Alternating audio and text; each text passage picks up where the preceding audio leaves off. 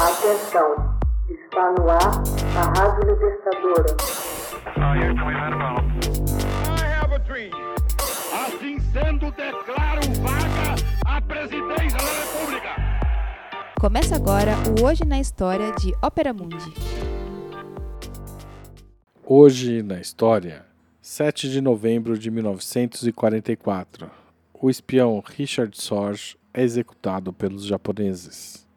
Em 7 de novembro de 1944, Richard Sorge, o mais importante dos espiões germano-soviéticos a serviço da inteligência da União Soviética, antes e durante a Segunda Guerra Mundial, é assassinado.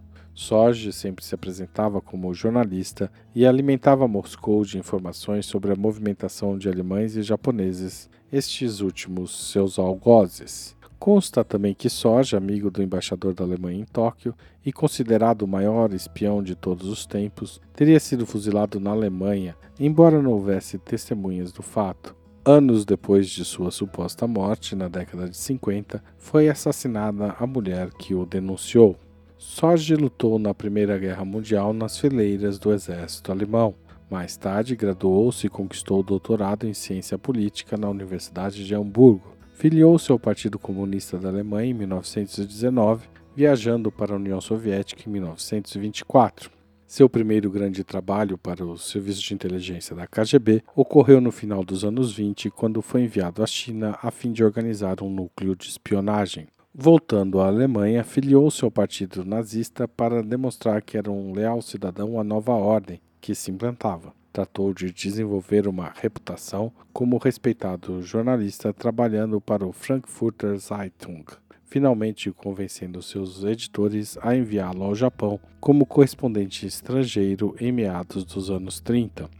Uma vez no Japão, Sorge cuidou novamente de organizar um círculo de espionagem que incluía um conselheiro do gabinete japonês e um comunista norte-americano que também trabalhava para a inteligência soviética e que serviu de intérprete a Sorge. Sorge foi tão bem sucedido em insinuar-se na comunidade diplomática germânica no Japão que lhe foi permitido trabalhar dentro da embaixada do país, dando-lhe inclusive acesso a pastas confidenciais. Ao mesmo tempo, tornou-se amigo dos funcionários do governo japonês, tentando convencê-los a não declarar guerra à União Soviética. Em março de 1941, Sorge enviou um relatório secreto a Moscou, informando que Hitler estava planejando a invasão da União Soviética e que 170 divisões estavam preparadas para invadi-la em 20 de junho, numa operação denominada de Barbarossa.